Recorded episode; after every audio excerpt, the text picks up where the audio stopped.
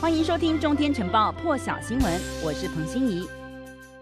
好了，目前在新华社、新华网呢，我刚刚还没有查到相关的报道，但是《苹果日报》说，大陆新华社报道，永龄基金会和台积电采购德国 BNT 疫苗似乎即将能有成果了，说是已经和 BNT 疫苗代理商上海复星医药正式签订销售协议，将要依照正常商业流程提供疫苗给台湾。而报道当中也提到，永龄和台积电在九号和复星医药正式签订 mRNA 新冠疫苗 BNT 一六二 B 二的。销售协议之后呢，也将会依照商业规则和流程推动疫苗供给台湾。而报道当中呢是没有提到采购的数量，但是呢有提到复星医药和德国 BIOTECH 早在去年三月的时候就签订了协议，参与研发，同时也拥有疫苗在大陆和港澳台的独家商业权益。复星医药负责人说，作为台湾获得 BNT 疫苗的唯一洽购方呢，期望疫苗可以帮助台湾尽早恢复正常生活。苹果日报说，实际上 BNT 疫苗是德国 BioNTech 和美国辉瑞共同出资研发的。最初的候选疫苗有四支，分别是 BNT 一六二 A one、B one，还有 B two 跟 C two。复星医药去年三月跟 BioNTech 签约之后呢，BNT 和辉瑞在全世界就开始进行 B two 的临床实验。而上海复星在大陆是进行 B one 的实验，最后呢，四款候选疫苗是 B two 数据的是表现最好，而且脱颖而出，那就是现在所谓的辉瑞 BNT 疫苗。那上海复星医药之后呢，也放弃了 B one 的实验，因此现在全世界看到的用到的辉瑞 BNT 都是 B two 疫苗。复必泰呢，在香港，这个是上海复星医药给的中文名称，而且在大陆是没有领到药证的，因为大陆还是希望可以推动国产的科兴疫苗以及国药集团的疫苗。谢淑薇传出捷报，今年五月开始和梅腾斯来合作，这次在温布顿网球锦标赛呢，拿下生涯第三座温网女双冠军，而这同时也是谢。淑薇第四座大满贯赛金杯。谢。淑薇和梅腾斯呢，开心的在场中相互拥抱庆祝，还一起拿着冠军杯来个少女跳合照呢。海地第一夫人马婷受重伤之后，就转送到美国迈阿密医院治疗，而她也第一次发表公开声明。马婷是在医院。以海地克里奥尔语来录制这段声明，同时呢，也在他的官方推特账号张贴声明。海地国内电台也有播放这段录音声明。马婷说：“她活下来了，感谢上帝。可是她也因此失去了深爱的夫婿一式。他们携手共同奋斗超过二十五年，而在这些年来呢，其实家里总是充满着爱。可是突然间。”一些佣兵闯进来，开枪扫射了他的夫婿。马婷还对凶嫌说：“你们是恶名昭彰的冷血罪犯，才会胆敢暗杀像是摩一世这样的总统，连让他开口说话的机会也不给。”凶嫌知道摩一世总统是在对抗什么，而这些人雇佣佣兵刺杀摩一世总统以及他的家人，就是因为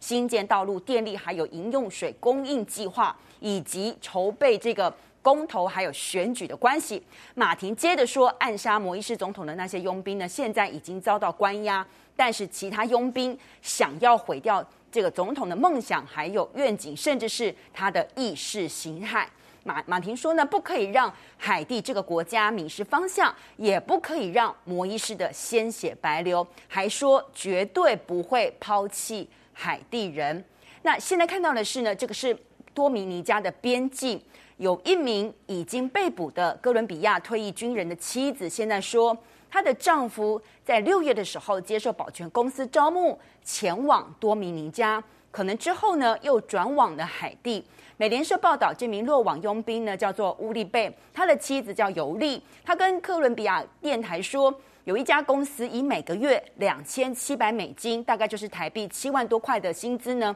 雇佣乌利贝前往多米尼加，同时。在多米尼加的时候，跟他说他会负责保护一些有权势的家族。尤利说呢，她最后一次和丈夫通话是在七号晚间十点，而这个时间就是摩一世遇害将近二十四个小时之后。当时呢，她的丈夫说，正在一栋房屋之内负责警戒，而屋里还有其他人。隔天就发出了一则像是告别的简讯，说他们那时候正在逃亡，遭受攻击。尤莉说呢，她不知道丈夫其实已经前往海地了。那哥伦比亚公民呢，必须要申请签证，也才可以入境海地。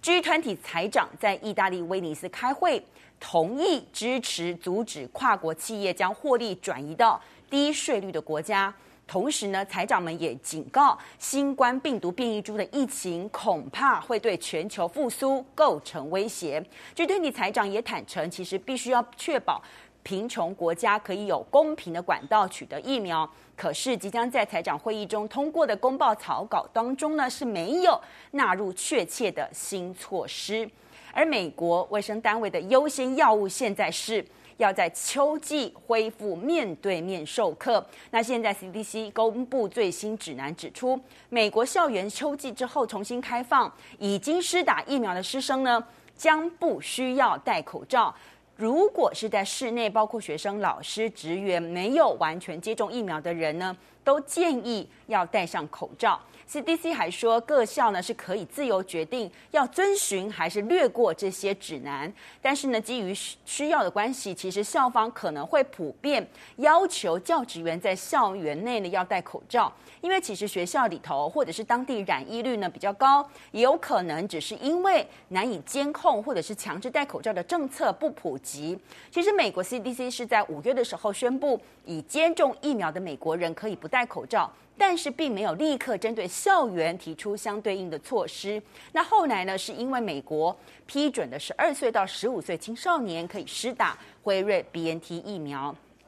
马耳他卫生部长现在出来说话，他说十四号开始要禁止没有接种疫苗的人入境，还说马耳他会是目前欧盟第一个采取这项措施的国家。因为这个地中海小国从五号开始每天新增确诊病例倍增，那原本马耳他是规定说，旅客如果完整接种疫苗或者是出示 PCR 的阴性证明，就可以入境马耳他。但是英国旅客例外，因为英国当地就是 Delta 的疫情非常的严重。后来呢，现在就是马耳他的新增病例当中呢，很多都是旅客占比较多的。那他们在登机前都有出示检验阴性报告，可是都没有接种疫苗。那现在大部分的确诊又是英语语言学校的学生呢，那这些学校本身在十四号开始也将会关闭。那马耳他呢，目前也只认可欧盟还有英国发放的疫苗证明。欧盟执委会主席范德兰说：“欧盟说到做到，